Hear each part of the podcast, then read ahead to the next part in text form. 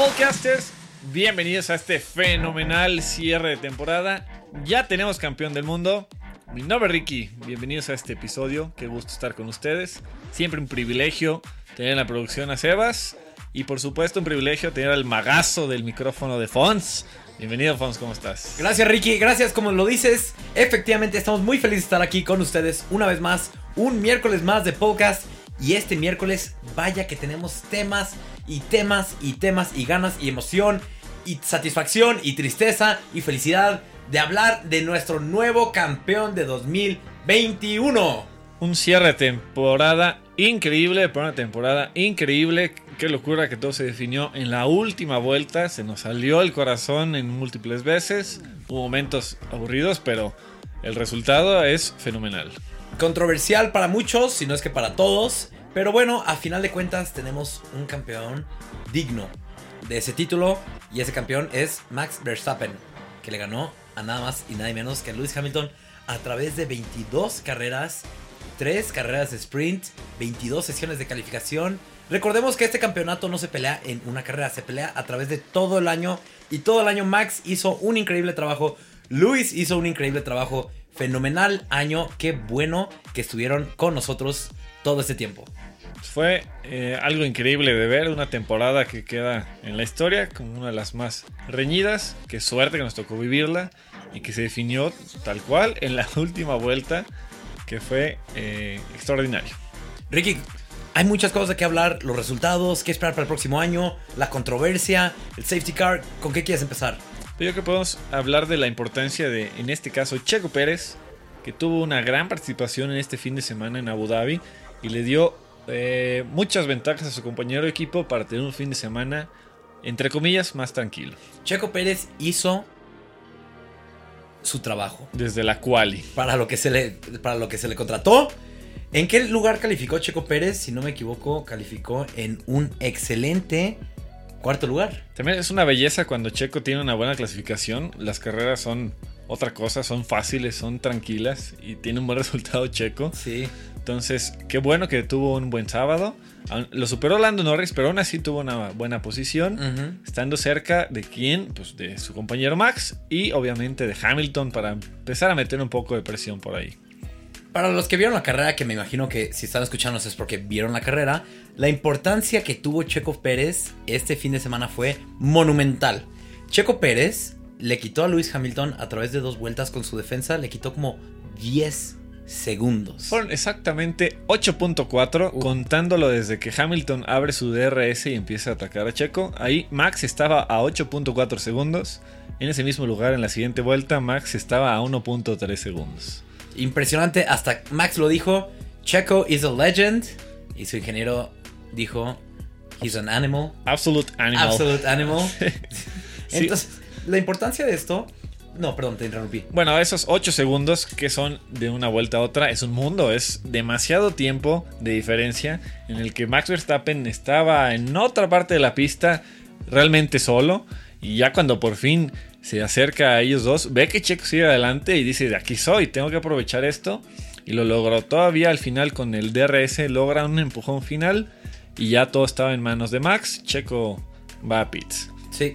Y bueno, ustedes dicen, ¿de qué sirvió tanta defensa si al final de cuentas Luis se quedó adelante y Max no lo pudo rebasar? Recuerden cuando salió el safety car después de que Nicolas Latifi chocó. Lewis Hamilton no entró a los pits porque Max estaba como a 16, 17 segundos atrás de él. Y en pits se pierden, aún con el safety car, se pierden como 15, 16 segundos. Mercedes no se quiso arriesgar a que Luis entrara a los pits y que Max lo rebasara en la pista. Vimos lo difícil que es rebasar en Abu Dhabi, aún con los cambios. Por lo tanto, esos 8 segundos que le quitó Checo fueron cruciales. Si no se los hubiera quitado, Luis hubiera entrado a los pits, definitivamente. Y no hubiéramos tenido esa pelea en la última vuelta tan emocionante como la tuvimos. De cierta manera puso a Mercedes contra las cuerdas de tomar la decisión, digamos que era la más obvia, la más segura, de quedarse afuera, asegurar el primer puesto en lo que iba a ser un safety car normal, que es donde entramos a la enorme polémica de lo que vimos en la última vuelta.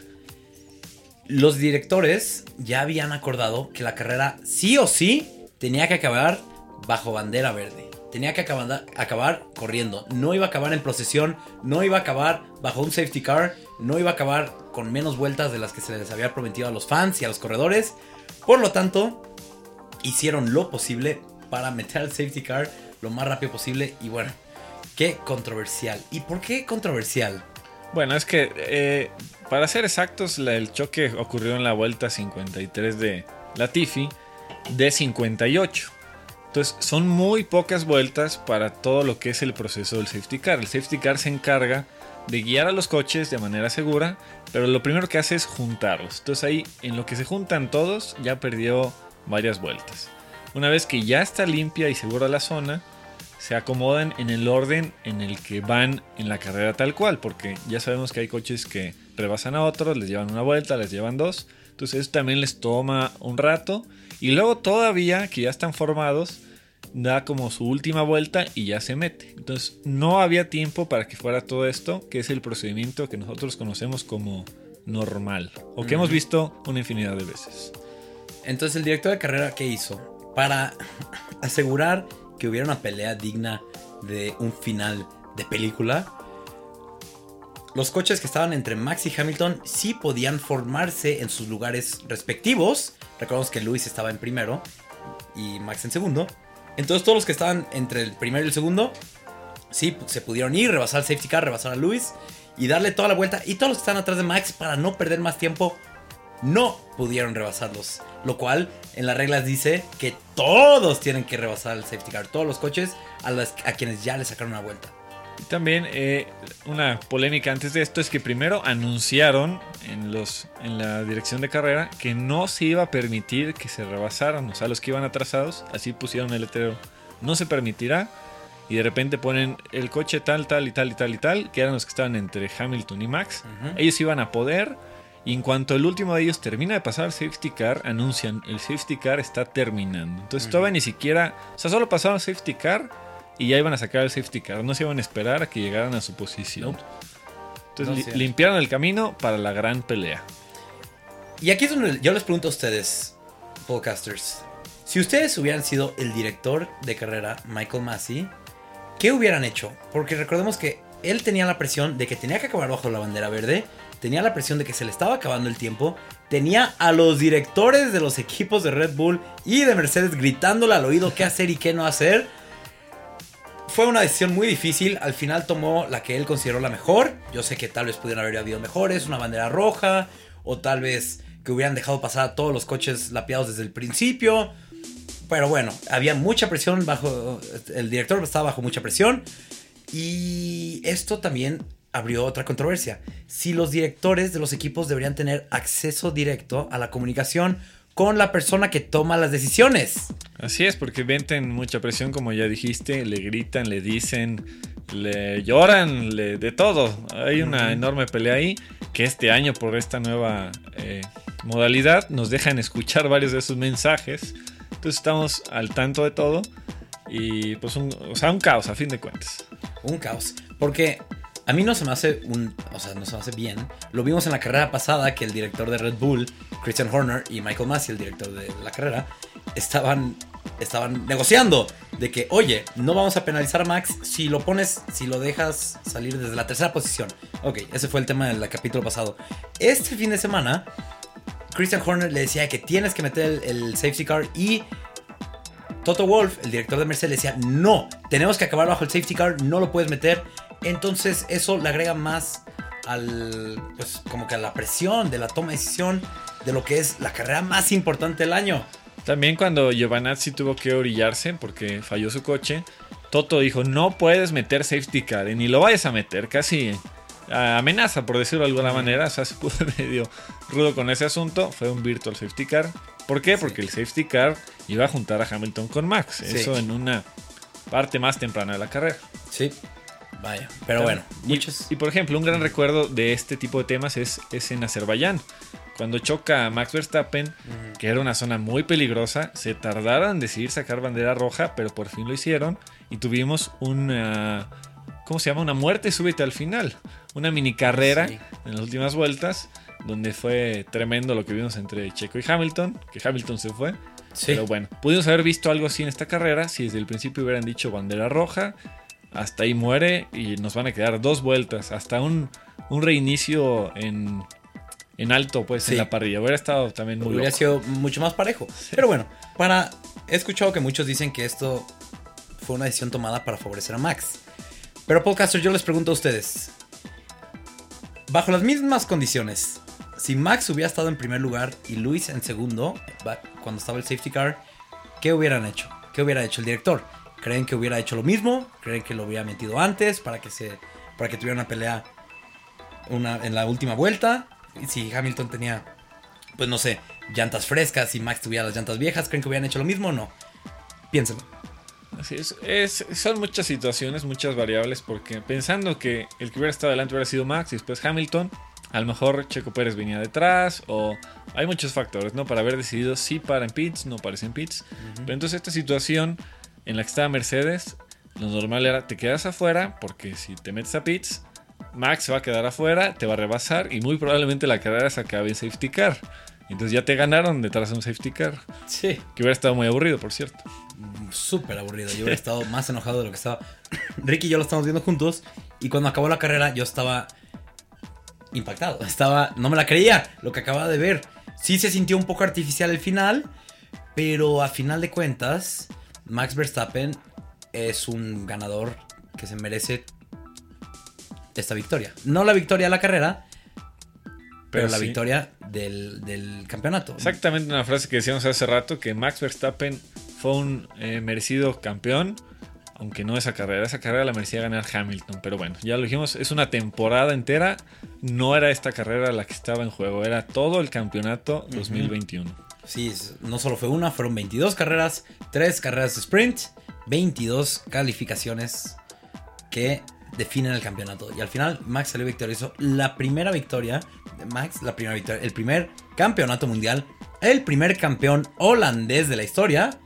Y pues no sabemos cuántos más vienen para el joven holandés. Un desenlace extraordinario, todas las repeticiones que veas de la afición, de los equipos, todo es una total locura, es increíble. Mercedes que ganó el campeonato de constructores, eh, pues secos, ¿no? Fríos, no, no podían creer que se les haya ido en la, en la última vuelta, pero así fue.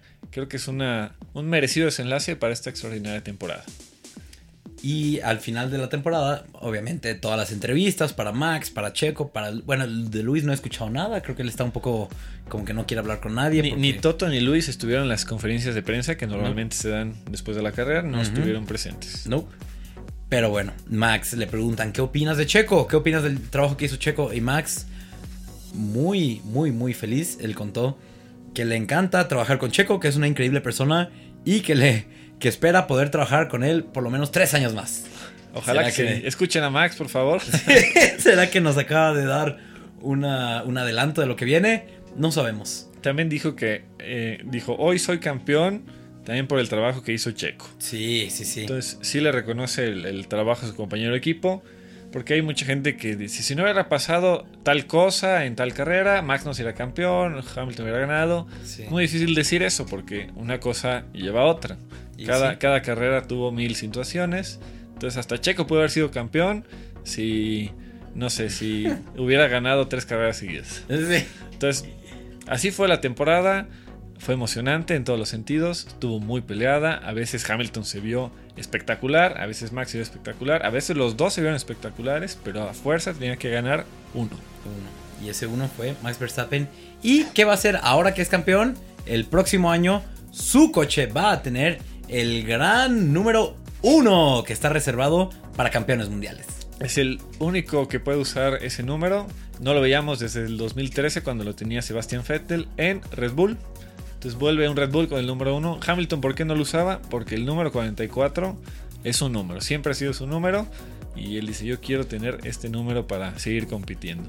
Rosberg, que fue el otro campeón desde el 2003 para acá, ganó y se retiró. Entonces pues nadie más podía usar el número Que lo 1. vimos. Porque todos los corredores pueden usar el número que ellos quieran, con que no esté ocupado. Y si un corredor se retira, el número que usó ese corredor no puede ser usado por los próximos dos años. Por ejemplo, Kimi Raikkonen se acaba de retirar. El número 7 no va a poder ser usado para 2022. ni 2023. El número 7 muy codiciado, muy querido, pero bueno. Por lo tanto, el del 2 al 99 pueden usar el que sea. Mi curiosidad, también el 0. Ya, sí, también el 0. pero el número 1 está apartado solo para el campeón mundial. Y eso, Ricky, tú sabes mejor esta regla. ¿A partir de qué año pueden elegir el número que ellos quieran? Desde el 2014 es cuando ya los pilotos podían escoger un número con esta. eh, o sea, entre estos rangos que acabas de decir. Antes de quien ganaba el campeonato usaba el número 1. Y había ciertas restricciones, eh, tanto por el orden del campeonato y demás, no había tanta libertad. Ya ahorita les preguntan, ¿por qué quieres el número 55? Ah, pues es que yo quiero el 5, pero ya me lo habían ganado. Entonces le agregué otro 5. como Es que- Carlos Sainz. Antes, los números se asignaban dependiendo de cómo acababas en la tabla de posiciones. Por ejemplo, si Checo acabó en cuarto lugar, el próximo año usaría el 4. Esto antes del 2014. 2014 para acá, pueden usar el que quieran. Y pues sí, la última vez que vimos el número 1 fue Sebastián Vettel en 2013. Del 96 al 2013 es cuando pasaba esto. Mm. Tal cual, todos los coches numerados en el orden en el que quedaron. Entonces estaba fácil.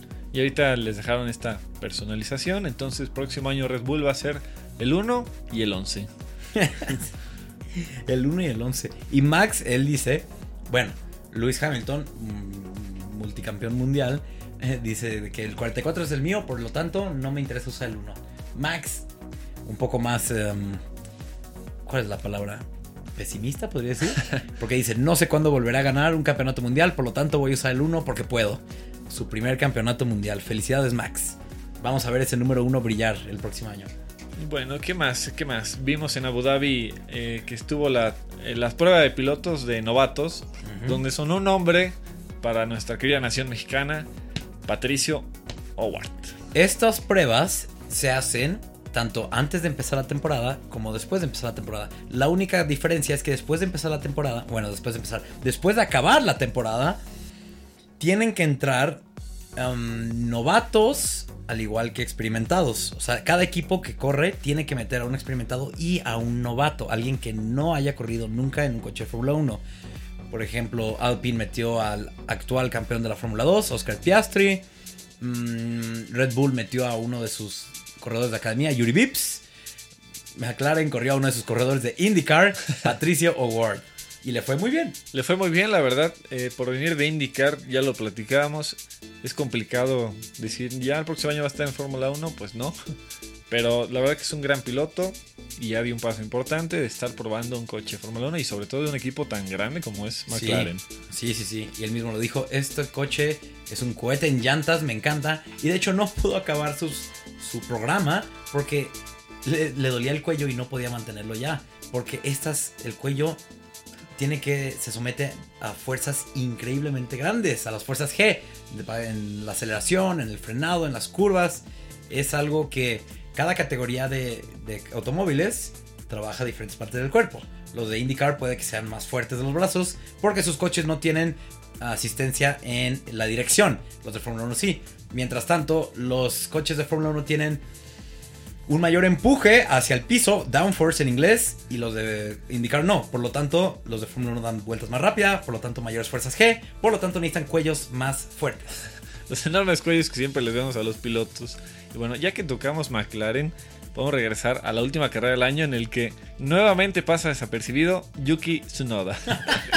Tiene su mejor ¿Cómo McLaren y desempeño. Yuki Tsunoda lo relacionaste? De- iba a hablar de McLaren Ferrari, pero dije, estamos olvidando algo importante. Pues. ¿quién, quién quedó en cuarto lugar? Cuarto y quinto lugar, aparte. También Gasly Sí. sale de su famoso sexto lugar. Sí.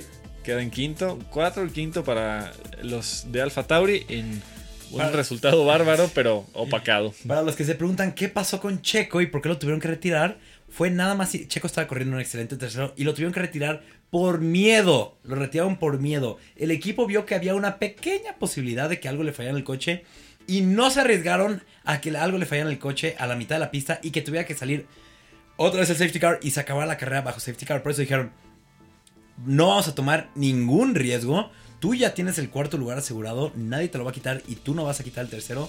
Por lo tanto, métete a los pits. Un podio más, un podio menos. ¿Qué más te importa? Queremos el campeonato. Así es. Por eso Era- lo retiraron. Era un podio para el estante y la verdad que desde el principio de la carrera al Checo estaba dispuesto, bueno, tanto Checo como el equipo estaba dispuesto a sacrificarlo para hacer lo que tuviera que hacer. No importa si él quedaba en decimoctavo o en cualquier posición, él estaba ahí para tratar de ayudar a Max en lo posible y lo hizo.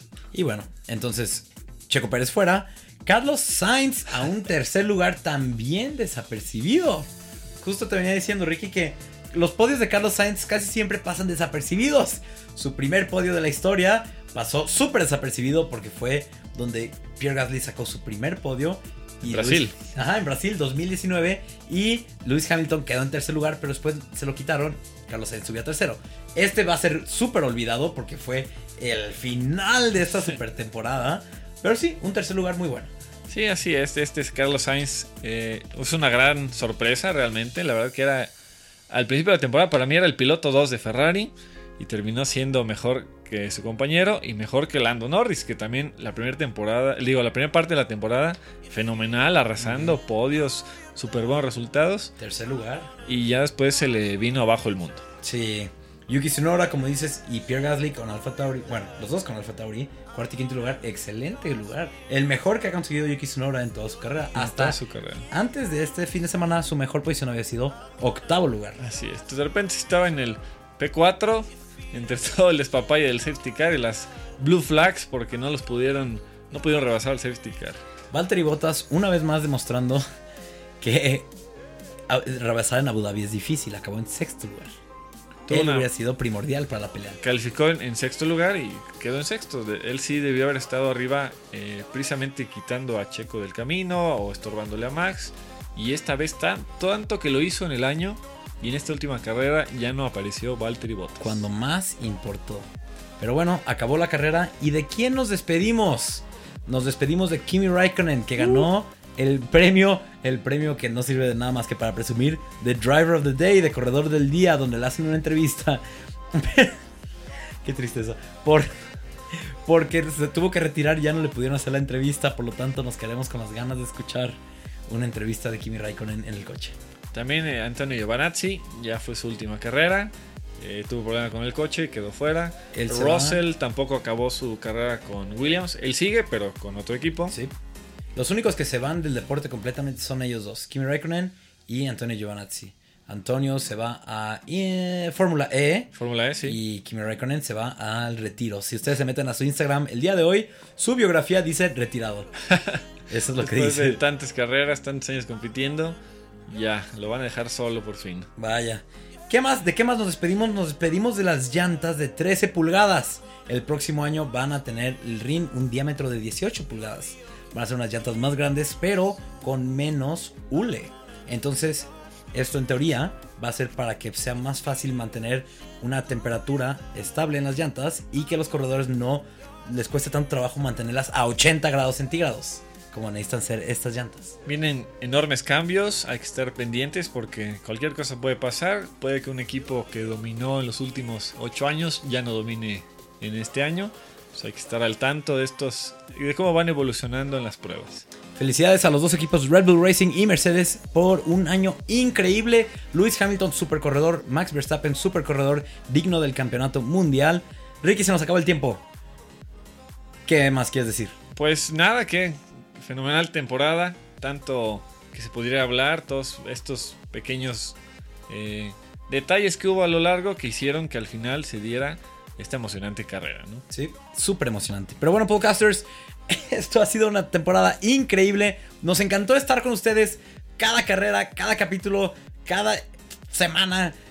Nos encantó. Nosotros no paramos podcasters, de eso no se apuren. Podcast sigue y sigue y sigue y sigue.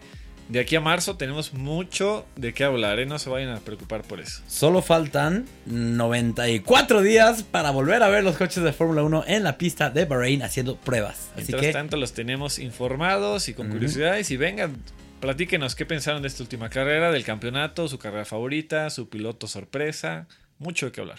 nos vemos en la próxima podcasters. Hasta luego. Hasta luego.